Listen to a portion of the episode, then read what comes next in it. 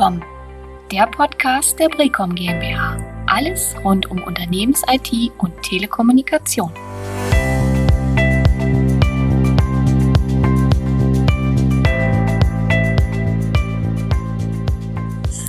Herzlich willkommen zu einer neuen Ausgabe unseres Podcasts, übrigens dem ersten im Jahr 2021.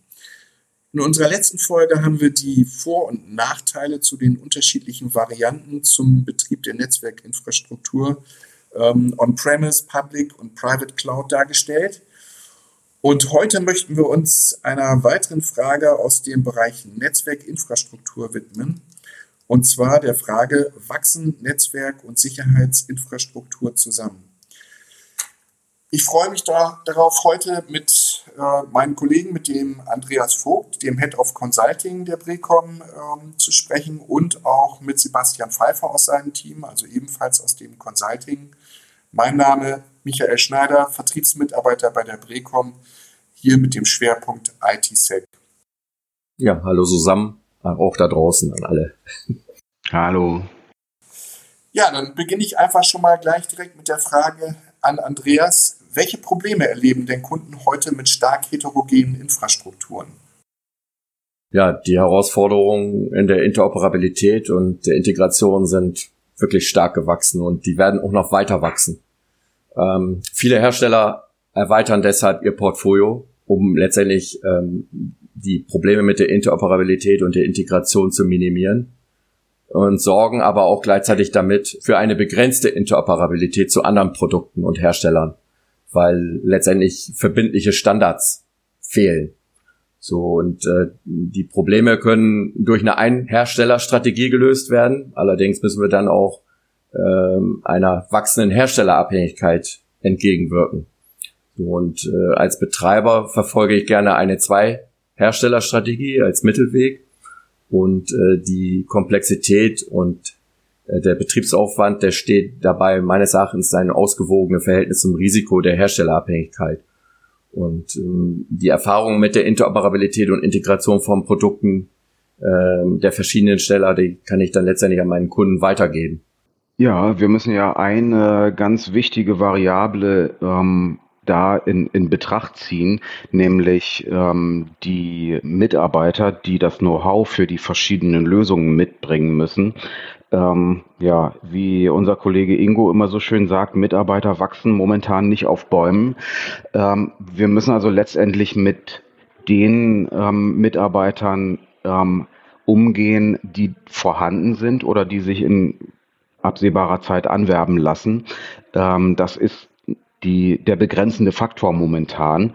Und ähm, wir können auch nicht unbegrenzt viel Geld ausgeben für allumfassende Lösungen beziehungsweise für ähm, Service externe und äh, müssen halt die Ressourcen, die da sind, so effizient wie möglich nutzen. Und äh, das zwingt aus meiner Sicht zunehmend ähm, darüber nachzudenken, äh, wie sich verschiedene bisher äh, verschiedene Bereiche möglichst integrieren lassen.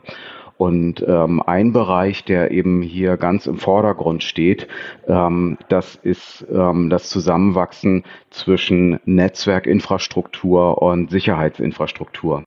Da, da würde ich gleich nochmal einhaken wollen, Sebastian. Warum wird bei Kunden denn heute noch oft zwischen IT-Security, äh, IT-Security und ähm, Netzwerkstrukturen, sprich aktiven Netzwerkkomponenten unterschieden? Was, was ist da der Grund?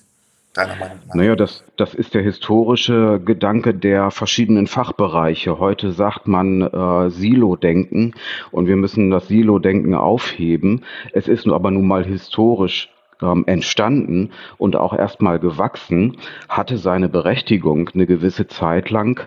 Ähm, und äh, jetzt stellen wir fest, wir haben sozusagen den Silo Netzinfrastruktur. Wir haben dort Experten, die sich mit bestimmten Herstellern und Produkten gut auskennen. Und wir haben den Silo ähm, Sicherheitsinfrastruktur, äh, wo wir auch wieder Experten haben, die sich mit bestimmten Produkten gut auskennen. Ähm, und das Unternehmen, das äh, beide Arten von Experten äh, tatsächlich an Bord hat, ähm, hat da vielleicht überhaupt kein Problem und kann das beides weiterhin getrennt lassen. die Zahl, große Zahl der Unternehmen, äh, die eben nicht diese Experten ähm, an Bord haben, müssen sich was anderes einfallen lassen und entweder teuer externe Experten einkaufen, die Möglichkeit besteht ja immer, oder aus eigener Kraft ähm, eine möglichst schlanke Lösung für beides ähm, schaffen oder schaffen lassen. Und da kommt eben ins Spiel so ähnlich äh, wie die Telefonie und äh, die Netzwerkinfrastruktur in der Vergangenheit oder auch immer noch äh, am Zusammenwachsen sind, ist jetzt gerade äh, die erkennbar dieser Trend, ähm, dass die Netzwerkinfrastruktur und die Sicherheitsinfrastruktur zusammenwachsen. Ähm, und das passiert ja auch nicht einfach so, sondern es passiert aus dem Druck heraus, dass man was tun muss. Das ist überall erkennbar, ähm, dass da immer der Druck da ist. Äh, uns fehlen die Experten. Teilweise können wir sie nicht mal extern einkaufen kurzfristig, weil sie einfach nicht zur Verfügung stehen. Ja, das ist, das ist natürlich ein wichtiger Punkt.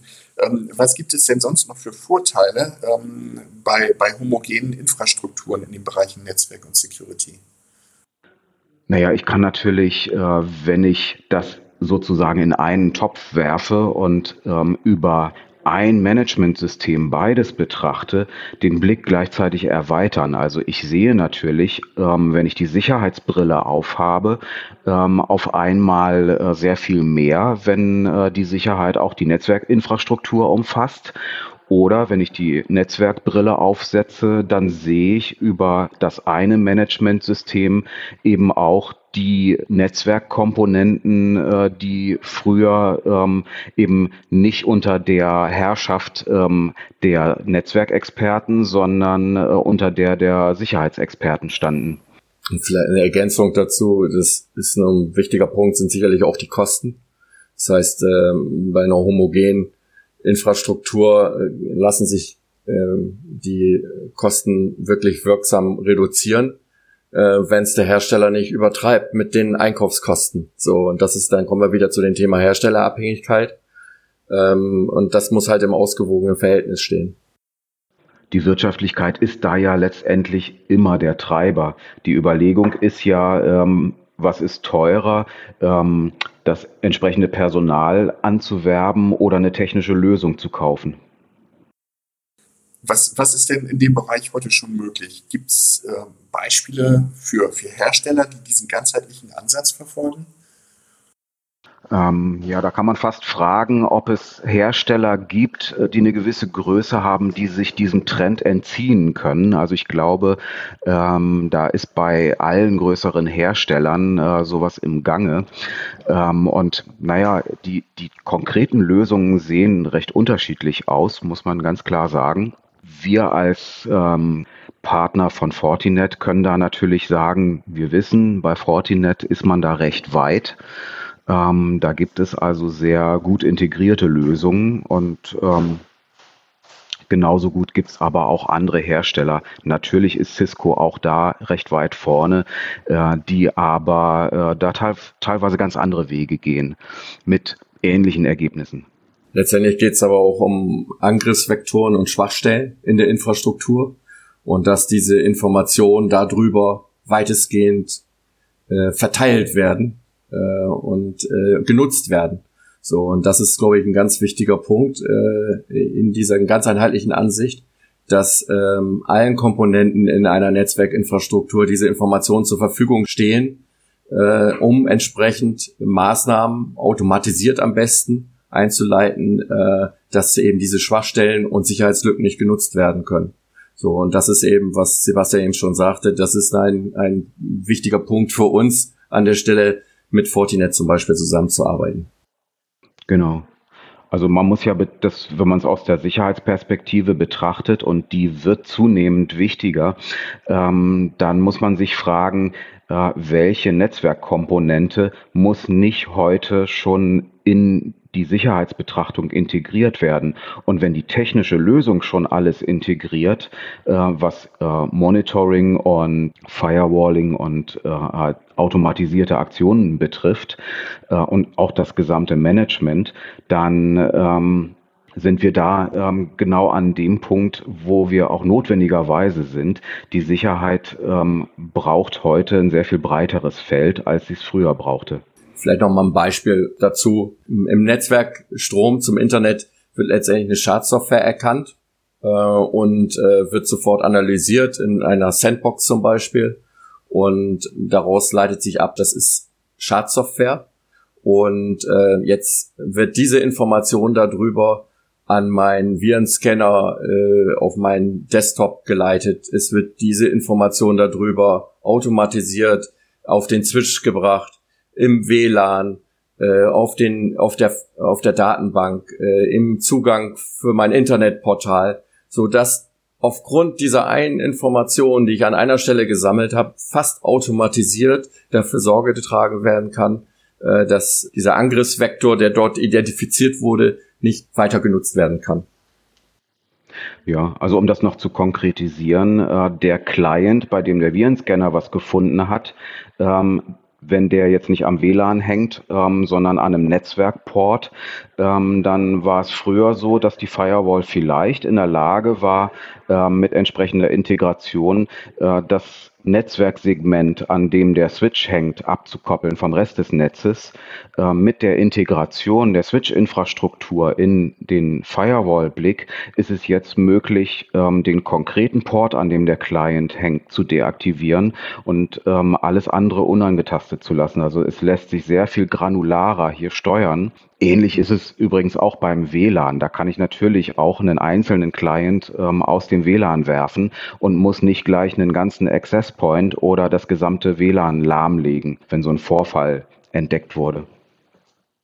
Ja, vielen, vielen Dank, Andreas. Vielen Dank, Sebastian. Ich glaube, ähm, wir konnten deutlich machen, dass die Bereiche Netzwerk und Security ähm, in der zukünftigen Betrachtung doch äh, homogen gesehen werden sollten und dass man sich als äh, IT-Leiter oder auch als äh, Geschäftsführer, der ähm, in die IT mit hineinschaut, sich Gedanken machen muss, äh, wie kann ich das Ganze homogenisieren, wie kann ich das Ganze zentralisieren, um möglichst, das habe ich, habe ich ja mitbekommen, möglichst ähm, im Personalbereich auch das, das Wissen nicht über viele Hersteller hinweg vorhalten zu müssen, sondern zentral möglichst über eine Plattform, über ein Managementsystem und vielleicht über ein, maximal zwei Hersteller mein gesamtes Netzwerk betreiben zu können.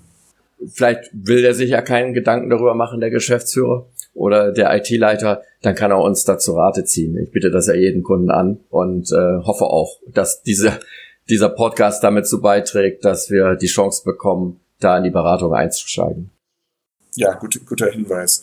Ähm, natürlich, natürlich, freuen wir uns äh, als Brecom, wenn ähm, Interessenten, wenn Kunden, IT-Leiter oder auch Geschäftsführer auf uns zukommen, uns mit einbinden in ihre Entscheidungsprozesse. Wir beraten sie gerne und äh, finden mit Sicherheit äh, immer wieder individuell perfekte Lösungen für sie. Ja, ich danke für die Aufmerksamkeit und ähm, freue mich auch schon auf unseren nächsten Podcast, der in circa vier bis sechs Wochen wieder stattfinden wird. Auf Wiederhören. Danke. Tschüss. Tschüss.